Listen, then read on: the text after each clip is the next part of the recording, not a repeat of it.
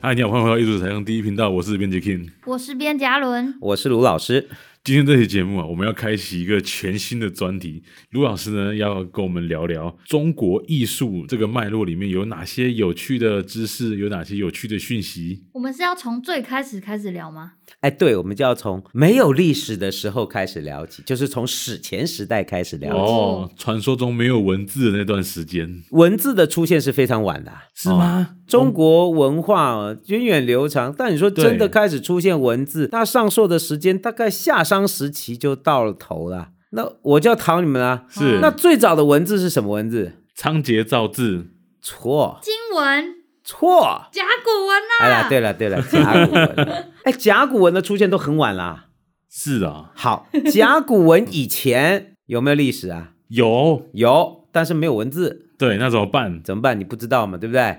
所以说，我们对于有文字历史以前的过去哦，其实哦，用我们猜的，对猜着，我看大概很难猜不 出来，就是史前的历史。嗯，那这个史前的历史，大部分是透过考古发掘出来人类文明的过去。哦，所以是物质文化的部分，可以把文字没有说明的地方呈现出来。对，你可以挖出自己的过去。说到这个哦，我以前小时候看那种电影，什么《神鬼传奇》啊，里面很多考古学家整天跑来跑去在挖坟墓。哎，他们整天忙的就在干这个事儿啊，就在找寻人类自己的历史。这个是一个很有趣的过程哦。这个地球上哦，大概只有人类哦对自己的过去这么感到兴趣。小猫咪不会，小猫咪不会知道自己猫咪发展史，猫咪不会去写一本书猫叫咪对抗中呃，哎，我才讲中国，猫咪对抗狗狗历史，对，没有这种这种，那没有一个动物会认真去思考我的过去。对，我的族群的过去，嗯呃狗狗不会去去想说我们狗的历史应该是怎么发展起来，没有一种生物有这种毛病，但是人会有这种企图。人真的是挺无聊的哈。人会有这种毛病。对对对对对，会去找自己的过去。那所以说，透过什么样去了解文献记录以前的历史呢？对，，那怎么办？考古、就是透过考古发掘。那考古挖出来的东西，就挖到自己的历史。呃，我以为挖出来是一些锅碗瓢盆，没错，就从这些东西去解读。早期的考古学家啊，对就上个世纪初吧，二十世纪初最早的中国的考古工作，甚至有西方的考古学者在中国做工作，他们开始发现一些陶片，这些陶片后来就开始慢慢揭开了古代在没有历史文献以前的中国文化的历史。老师，那这些陶片是有什么特征？为什么他们会觉得说这个是在没有文字之前就有的东西？哦，这就要讲到人类文明发展的历程。人什么时候开始知道用火？有火跟没有火是差很多的啊、嗯，哦。有用火，你生活就会完全改变。你们有没有看过那个国家地理频道？有没有《原始生活二十一天》？哦，那有没个有好好看哦，没有火，你完蛋了，真你的真是死了你！这这不要过这二十天，这不是人的生活啊！之前我看有一集，那个一个也是生存竞赛哦，有一个人只是因为火种弄丢，他马上弃权。真的还假的？对他自己弄丢火种，他就马上弃权比赛，对，你不弃权怎么办？你遇到寒冷，真的。不是你没可有办以法那个吗？这叫什钻木取么？火钻木取对啊。好，可以啊，你钻嘛，你钻嘛，哦，那就有些人钻了半天就钻不起来，怎么办？算他倒霉，对，立刻弃权。 好，重点是人类发现火啊，大概在旧石器时代，距今几万年前或几十万年前，最远古的人类已经知道用火，所以用火以后的生命生活就是完全不一样了。开始比可以如说 barbecue 你吃了东西可以吃，对，barbecue，你不用吃生的了，能够避免生病。然后可哦以有效的吸收这个养分的一个生活，用火还可以保暖，还可以驱逐猛兽，对，重点来了，用火你天天吃 barbecue，哎，这个火气很大啊！哦，啊、对啊，天天吃 barbecue，所以以神农尝百草去找这种退火、清凉退对火的对对对地方对对，哎大概是这个样有子。道理哈。好，重点是有火 OK 啦，哦，可是吼、就慢慢发现，如果你要煮汤怎么办？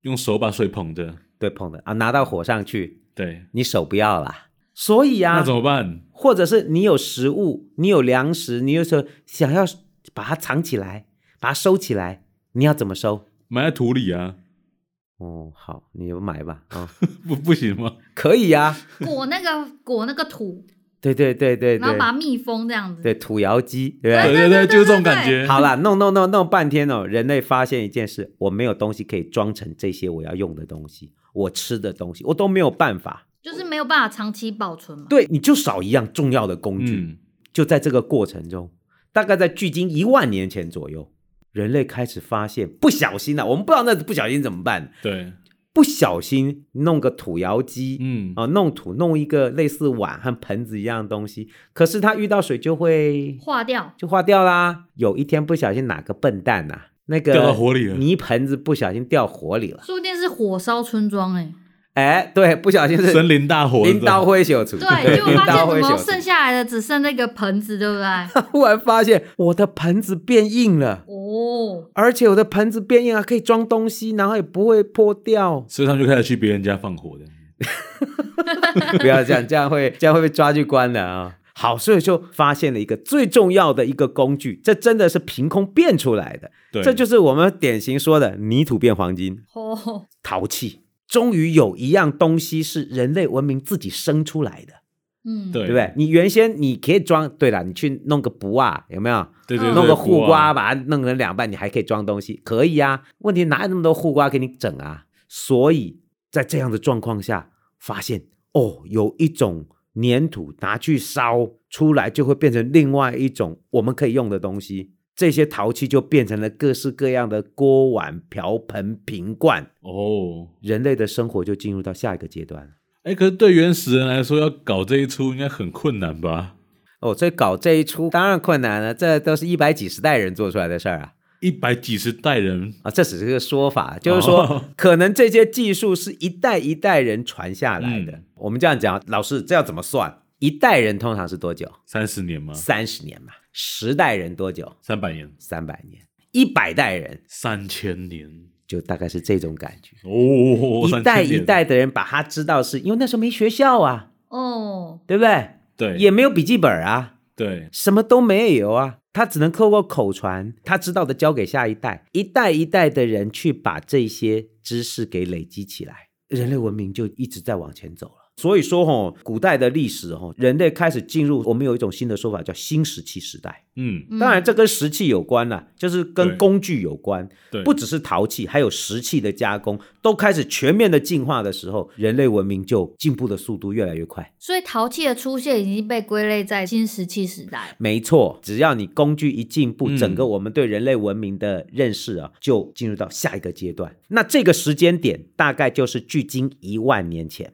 哇哦，这一万年前呢，人类的进步速度就快了，就是有陶器了。你要知道，这个时候是，没有文字哦，对，也没有电话哦，嗯也没有电冰箱哦，嗯，嗯，哦，也没有电视哦，是，没有网络哦，什么都没有、哦。那时候的人生活应该蛮单纯的。你看，让他们慢慢摸也要摸三千年，对不对？对啊，慢慢进化，很多东西你告诉我，我告诉你，我们再告诉隔壁的村子，隔壁的村子又告诉再隔壁的村子，等一下会告诉隔壁的村子哦，如果是我就拿就烧烤放头火去去吗跟他换，不哦，没有啦，去跟他换肉了。你去说打的猎这些事哦情我我烤肉就好了。对你说的这些事情应该都在发生，嗯，嗯，都在发生的过程。而且有了这个储存的容器，是不是他们就可以慢慢的远离这个海边啊，或者是河流之类的？对，要不然怎么办？你拿手捧捧着水啊、嗯对不对？对捧回家就没了。古代人离水很远的、啊，隔一段距离啊。为什么？等我淹大水你就完蛋。哦，我们又要回到原始生活二十一天了，对有没有？那个笨蛋住在那个溪边的水涨上来，哇，你营地被淹掉了。哦，也是所以觉说得也要有一定的距离、啊，怎么办？要装水，拿盆子装，拿陶器来装，超好用。你还可以自己做，我要做大一点的，我要做小一点的，都可以。所以老师，那个野外什么求生二十一天，制作单位有提供容器吗？哦、还是他们也是开始从这个陶器开始制作？当然不是啊，先提供啊，哦不是给你选。哎，我们是在帮忙介绍这个节目是吧？好像是我哦。给你三项选择，你要一把刀，还是一个鱼钩，还是一个盆子，自己决定。那如果给你选，你要选哪一个？ 我会选一把刀欸诶，刀 你看陶器的那个，有我有人选那个盆子，因为你再怎么样都要煮水啊！天哪，没有水，你喝下去哦你就落晒了啦，嗯都不用干嘛你就落晒了。哦，那个太危险了，所以哦很多人好像是选盆子。嗯，但我知道那个节目现场有些东西可以剪呢、那对，个再来就荒是岛有去一捡些来的。对那个荒岛求生就用捡，反正现在垃圾多嘛，你海边对捡对总给你对捡到个什么也。好，我们现在再来讲另外一件事，那个人类是会有想法的。嗯，嗯，你看嘛，我怎么把我想到的事情记录下来？记录不知道，不知道怎么记录。刻在壁癌上面，壁对癌这个 壁癌，壁癌是一种墙壁是坏你掉，对好你不的好墙漏水啊壁了癌，你说的是岩画吧？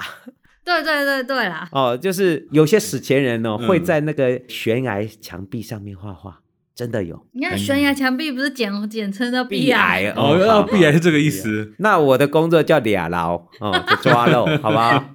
再再胡扯吧你，好好好，所以说 OK，又没有文字对，哦，要不然你只能唱歌嘛，对吧？就是把把它编成故事，怎么样记录你的想法或者你觉得重要的事？居然开始有人在陶器上面做装饰，哦，啊，淘气又很，重要嘛。我的跟你的差别在哪里？我比你漂亮，我比你复杂。这么骚包哦。那个考古学家挖就开始挖到有些陶器上不对，有纹饰。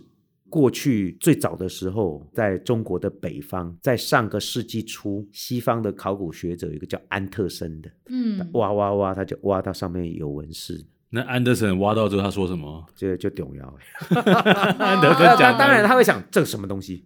这哪里来的？他开始揭开我们说中国考古学的全面性的认识。是后来在接下来在这一百年里，考古学家开始在中华大地上面很认真的进行考古发掘，慢慢揭开了中华文明最早的面貌。我想你们小的时候都读过中国史，都有读过仰韶文化，有没有听过？有课本里写过嘛？仰韶文化，对，但就是就是那样，就是这样，就仰韶认识文没有化。嗯很深你，知道我们以前课本就是写仰韶文化属于石器时代，嗯对然后 ending，对啊啊，就 ending 啦。对对，完全不知道仰韶文化这四个字哦他是什么。课本上真有个插图吧？有啊，他会告诉你在哪个位置啦，就在河南，。有画一个地图这样子就在黄河中游一带。哦，黄河中游一带，考古学家在今天的河南、陕西一带，最早在仰韶这个地方被找到。考古学家在这个大的区域里面找到了好多属于仰韶文化的史前遗址，这个时间可以上溯到距今七千年啊。哎呦，已经会自陶三千 年了。就距今七千年到五千年左右哦，中华大地上北方黄河中游一带，其实很多人都会做陶器啦。哦，考古学家就发现这里面有些陶器有画花纹，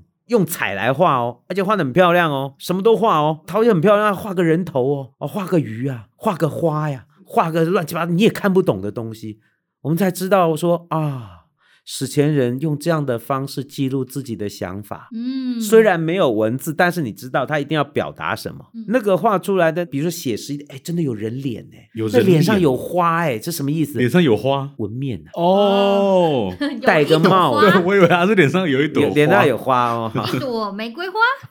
就是其实很多都很具象。是所以老师仰韶文化画的类型大致上可以分成几种啊？如果说哈、这像这些对是文字没有记录的，过去对一挖出来以后，才慢慢发现史前人跟今天比，虽然比较原始，可是他们的想法可不原始啊，哦他们的技术也有很多是我们不知道的。哦，嗯就拿这些陶器，我们叫做彩陶，对就是在他们在陶器上面画彩，什么都有哎、从那个具象，我们刚才讲的画只鱼啊，画个人脸啊，对嗯画朵小花呀，画个青蛙呀，哦什么都有。也有一些很抽象哎、它可能是画个三角形，画个圆形，画个像水波纹一样的线嗯就是条，几何图案，对几何图案，你就觉得哦，古代人的那个对于线条、对于形状，哎，很敏感哎、他们很有哎、想可是法。老师，我看他们的几何都不是单纯的几何、哎，就是他们比如说会有好几个重复的图样作为一个单位，比如说有一个同心圆呐、或者是就是有一个圆里面有一些三角形之类的。所以那个吼、不单纯，然后怎么个是单纯的法他，他可能那个，呃哦、宝洁对你有怎么内看幕？哦，所以他那个东西其实是代表了某一些他的想法，也许他把他看到的自然转化成一些线条，转化成一些图案，可是没有文字，我们不知道他心里想什么。不过有一些考古学家是说，哎，有一些是特定的花啊，比如说有一些花那些嗯线条组合起来是一朵蔷薇花。我是看不出来啦。哎，我每次教到这里，我都很心虚。怎么说？我也不觉得。 好，就是说有一些是大叶子花 OK 不管它是什么花哦，不管是蔷薇花还是菊花，我们可以知道的就是，史前人画这些东西哦，绝对不是没来由的，而且哦，其实技术蛮好的。对我看他们，比如说画圆很圆，画直的线条很直、欸，哎呀、那是我不们是有人什么高人指点之类的？ 这应该是不断的技术传承的结果。哦，哦，高人指点，你是说外星人对吗？啊哎我知道你一直 在想想讲外星人，对对对对，目前没有黑科证技据啊，目前没有证据显示外星人的出现，还有开这哎个呀彩陶绘画补习班啊，哦没有这样的证照哦，所还以是没有还是其实他们画那些曲线不是什么花，就是外星人的飞船。哦，我难都怪说了嘛，目前没有证据证明。难怪里面的人长像外星人，就一个头长长的身体，然后手超级长。 你们再用这种方式讲下去，老师可能就讲 不完了。好好好，老师，那这些图样里面有没有就是你特别印象深刻的啊、有啊，就是是像我们说的最典型的，嗯在我们今天知道的仰韶文化的半坡遗址。半坡遗址，半坡遗址，找到那个盆子哦，那个纹饰画在盆子里面，就像什么呢？你洗脸的时候啊，嗯对你就看着那个盆子里面就有很细致的人的脸。啊哦，，人的脸，还戴个帽子，就我跟然他后大眼瞪小眼这样。对对对对对，然后旁边左边的脸颊跟右边的脸颊都有是一只鱼在亲他的脸颊，哦，啾咪这样子，哦，很可爱哦。嗯所以整体像一个三角形，好像那个人的脸呢，有些有张开眼睛，有的有闭上眼睛。那个鱼呢，就跟它靠得很近，这样粘着它的脸。我知道他们是在去角质，对不对？嘿，对对。然哦后就跟那泡温泉的时候把脚放下去那样。不过哈、我们没有电话号码，我们没有办法打电话回去问他为什么要这样画。我们就算有电话号码，也不一定找到人，好不好？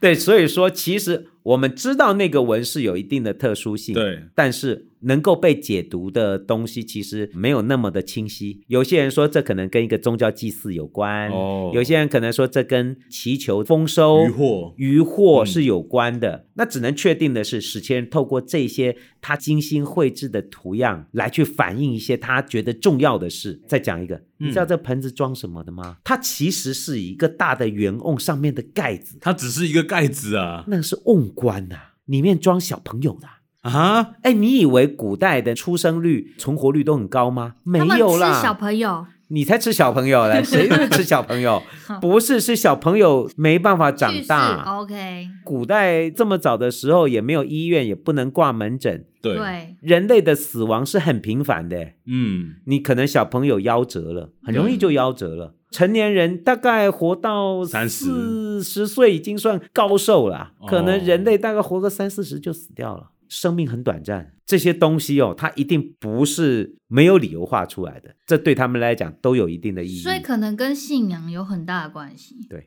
应该是。嗯而且这些图案它也会很多简化，我们看到像这种彩陶有很多画很多鱼啊，对，对，啊画很多鱼，那鱼到最后变形变成一堆三角形。哦可是你又看得出它是鱼，因为有眼睛，好厉害、哦，就变成三角形加一个眼睛，你知道那可能是鱼。哎，问题是它为什么怎么想出来的？越画越快啊嗯，还有一点忘了告诉你们，那个时候没有笔啊，啊！那他用什么画的？啊嗯，厉害吧？外星人。没笔啊，你知道笔什么时候出现的吗？什么时候文字比出战现国的时时候？代哎，蒙恬造笔嘛，这已经是东周时候的事啊，哦，就是说又过了很久很久才有笔，那用什么画？手指我头？哦跟你，讲哦，老师年轻的时候老，师他以为自己要做陶艺也是做陶家，有没有？我有试着仿制过，一点都不好画。你知道为什么吗？第一个，陶器哈、对会吸水。嗯，你如果没有笔，就算拿笔画都很难，因为沾那个矿物的颜料一贴到那个罐子上，罐子就嘣就把你吸住了，你连拖都拖不动啊！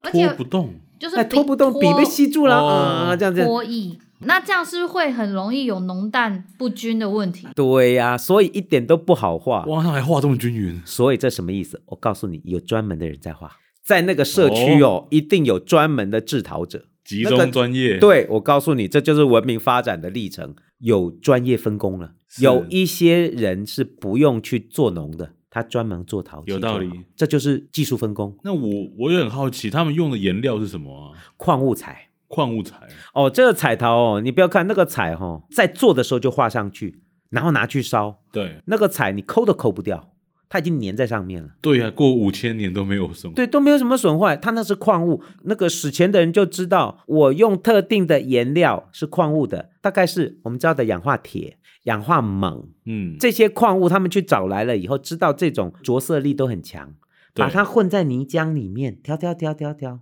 哦，然后就可以开始画。所以老师那些颜料画上去都是黑色吗？它有黑色，也有红色，有红色、哦比如说某，锰高一点的就黑色，铁高一点的就是红色。所以都是用一种气氛烧成。那烧成温度大概也就八九百度，大概就这样哦，温度也不高啦，八九百度的陶器其实没有很硬，但是在当时已经不得了了，在当时已经很好用了。好，我们接下来哦，再讲一个例题，就是中国新石器时代彩陶发展的最好的区块哦，其实不是黄河中游地区，他们还不自反己而的是新石器，大家到了晚期的时候，这种彩陶文化传到了我们今天知道的黄河上游地区，在今天甘肃地区才有爆炸性的发展。爆炸性的发展呢、啊，爆炸性的发展就是彩陶越做越好，然后越做越疯狂，就是我们说的马家窑文化，哦哦就又称甘肃仰韶文化。跑这么远了，跑到甘肃去了，哎，跑到甘肃去，而且那边的人是疯狂的去制作彩陶，而且做的比黄河中游的地方的人还要好。那老师他们做是受到仰韶文化的影响吗？理论上是。那他们之间大概距离多少年？就是说，在某些时间是平行的，只是说中原的仰韶文化不大做了，啊 结果他传们到接下甘肃去的继续毛起来做。哦哦，不管你们你们怎么样是你们家的事，我们这边可是非常热衷。我们就看到热 了衷新石器在晚期阶段，甘肃那边的大哥啊，他们这些人对啊，毛起来弄罐子做的又漂亮，又圆又大，嗯，然后呢嗯，啊加两个把手，两个圆的把手，所以水可以越装干越什么？多这。是专门装水的，装水的水罐。哦哦，你知道怎么拿？你这爆的很难爆，有两个这把手种吗罐子哦，耳朵都是冲下的，干什么？顶头上，哦，超好拿，超好拿我哦。以为那两个环是拿来系系绳子的，呃，也可 以啦。哦、它有别种法搞法，但是哦，就是把顶头上，然后两 只手有没有？扣噔，着这样一扣住哦，就可以走很远。像印度人一样我。我跟你讲哦，陶器真的重的 哦，你这样爆是走不远的，嗯，顶在头上是唯一的好方法。台湾的传统早期阿美族的陶罐也是这样，顶头上、嗯嗯嗯，最好拿的方法。所以我们是不是可以理解成他们现在生活可以离水源越来越远了？呃，应该是说取水跟离水源是有一段距离的，对，所以他们发展出有一些陶器就专门拿来装水，而且他们这陶罐越做越聪明哦。嗯，那个时候是没有桌子的呀，对，所以不能回家，回家以后东西丢桌上，没有桌子你丢地上吧啊。嗯好，所以这罐子放哪里？地上啊，放地上嘛。所以放地上的时候，你看是由上往下看，对，对不对？对所以他们只画一半，哦，哦，干嘛要？画下面啊？不反让正看不到， 他就画上半部。哦，那这上半部就画的漂亮死了。从水波纹啊、哦，最早期的石岭下类型，专门画水，画一个一个的平行线，画到你眼睛都花掉，然后慢慢去画漩涡，水的漩涡，漩涡越来越大，到漩涡的中间都可以装饰，然后就让我们今天看到了中国史前时代做的最好的彩陶，就是这里做的。我们说做的最好的几种类型，比如说马家窑文化的马场类型，嗯，哦，这个是最好的哦，红黑彩相间，一条红的，一条黑的，一条红的，一条，然后把它组合成一个漩涡，然后又旋到下一个漩涡里去，哦，好漂亮的，非常炫彩的抽象画。真的。早期这种罐子、嗯，从中国大陆流到香港、台湾的古董市场上，哎，那都搞的那价钱都是疯狂价呀、只是后来挖出来太多就 崩盘了。哦，我所所以以大家说都，以为是当代艺术。哎，那个它那个设计很有现代感的，对哦对对，呃，线条再配几何，哦，老师有个问题哎、为什么我看到他们有的都可以保存的很完整、欸啊都已经经历这么久了，还可以保存这么完我整？跟你讲，它有一些是墓葬陪葬的。哦，所以就再也没被动过下啊去就没对，动过。如果你没有被盗扰的状况，就没有人被人盗挖。揭开来以后，那个罐子是完整的，而且是全新的这样子，而且数量还很大。为什么？这边的人做已经做到疯狂的地步。好对啊爱他那个做陪葬，我们那个目前挖出来的案例里面，我们有看过哈，里面专门陪葬这种很漂亮的彩陶罐，多到把那个墓主啊都挤到旁边去了。结果这个墓到底是埋罐子还是埋死人呢？ 就那死人已经挤到边边去了，嗯然后中间全部都是陶罐。哎，那这个现象有没有办法稍微解读一下他们的信仰啊？他们认为有有些水要死后带去用，哦就跟希拉雅族之类的有没有可能？拜胡，对不对？我我是比较保守了，哦就是说，嗯其实这里面可以解读的讯息，我们我们可以确定是很多，对但是没有办法用很简单的方式来去讲。我想啦，哦一定跟丧葬的习俗有关对，一定跟审美观有关，是一定跟他日常生活他觉得最重要的事有关。对这三件应该是合理吧？那在这个墓葬出土的这个罐子里面，有没有发现有食物，或者是比如说香料、啊种子，有的没有的？有，应该是都有，这因为跟陪葬有关。你带的这些罐子，其实这些罐子可能反映的是财富，可能是丰饶、食物的象征。对，你没有办法想象死后的世界啊！嗯，中国古代哦，中国古代不知道死后的世界该怎么办，只好不停的幻想。嗯，嗯，史前时代应该也是这样，大概要到了东汉晚期，佛教出现以后，才对死后的世界有了一个逻辑上的解释，嗯，嗯，就轮回嘛。哦对，对对嗯，在这之前，你猜中国人怎么想死后的世界？他会继续活着，但是在底下 哎，，对对对对对，但类似这一种。到地下世界继续好，活着。这还是汉代哦。嗯那汉代以前呢？不知道。不知道啊、汉代以前青铜时代不知道，史前更不知道。我们只能知道，在这么原始的这个人类的过去里面，对于死亡是没得解释的。你怎么解释？我死了以后我会去哪里？我死了以后我我去哪里？也没办法告诉你啊。我们现在人也不能解释、啊对啊呀、所有离开的人都没有办法告诉还活着的人我去哪里了。对，嗯，所以这个丧葬的仪式可能变得非常重要啊。是老师，他不是还有一些很古怪的图案吗？比如说有一个蛙形的人，好然后好，好，你说对了。嗯，这个哈、外星人就真来 了。嗯， 你看你们在胡 终乱吗？于有来外来，我星们来人胡了乱啊！那个马家窑文化，甘肃彩陶发展到最好的半山的时候，对，再往下发展，还有一期叫马场期，那个彩陶就开始出现一些像人的东西，那也不是人，为什么？嗯它有四肢，对，可是那个四肢怎么长得跟个青蛙一样，人然后也人头蛙没有头，没有脸，那个头好像戴了一个头盔，头盔上嗯面还有一些几何的叉叉圈圈，好像在里面玩那个圈圈叉叉一样。对，那什么东西啊？有外些星考古学者说那个是人的面罩蛙纹哦，哦青蛙纹。好啦，青蛙纹是吧？你去抓一只这种青蛙来，我看没有吧？ 对，所以说它是人吗？看起来也不不知道嘞像哎、你说，所以这像不像外星人？像，戴个头盔看不到脸，没错，然后手这样折着的，也不像真实的人。所以哦，新石器时代的晚期的彩陶，像马家窑这些彩陶，有一些确实是让人觉得、呃摸不非常着特头殊，绪啊我们不知道那是什么意思。你看，我们用《盗墓笔记》的这个观点切入，有没有可能这是在镇压或者是镇守这个墓主？如果我们把这个拿开之后，结界就会被破坏，之后那个就会开始你说的这个概念叫镇墓兽，所以那个陶罐是正木，那个守墓者，这个我都不敢讲，因为我必须 我必须要讲，到了比较晚期的东周时期，确实有镇墓兽这种东西。嗯，是真的就搞得跟个大狼狗一样坐在那儿，还有不镇过墓是将军是那个脸，那个是嗯鬼脸的，嗯，鬼脸的大狼狗坐那儿。那在这么早的时候，你说这些陶罐有没有保护墓主的功能？那这不好讲，因为史前时代就是因为没有文字，所有人的想法都随着他们离开。我我们其实并不知道这些，我们可能只能透过比较科学的办法嗯去分析这些出土的所有的物质文化的讯息。我们也可以做一些科学的检测，来去解开这一些可能可以被理解的讯息。对。那我是想请问一下，那中国史前人的制陶啊，是不是都是以这种彩陶形式为主啊？哦，没有哦。到了新石器时代晚嗯期的中国，目前考古资料显示的是，又有一种新的制陶的技术开始传遍整个中华大地，是，就是我们说的黑陶哦，是全黑的、哦啊，全黑的，听起来啊很帅，就是灰黑陶，就是说史前也有流行啊，也有去流行啊，对，就是玩吧，搞搞搞搞搞，彩陶不流行了，就变成另外一种陶器了。陶艺时尚家，对对对，所以在新石器时代晚期，其实还有新的发展被我们发现。好，那我们下一期节目就来聊聊不同类型的史前陶的艺术。看来我们对这个中国文明的过去还有很多值得挖掘的地方。今天的分享到这边告一个段落，艺术彩像第一频道，我们就下一拜再见。大家拜拜。拜拜。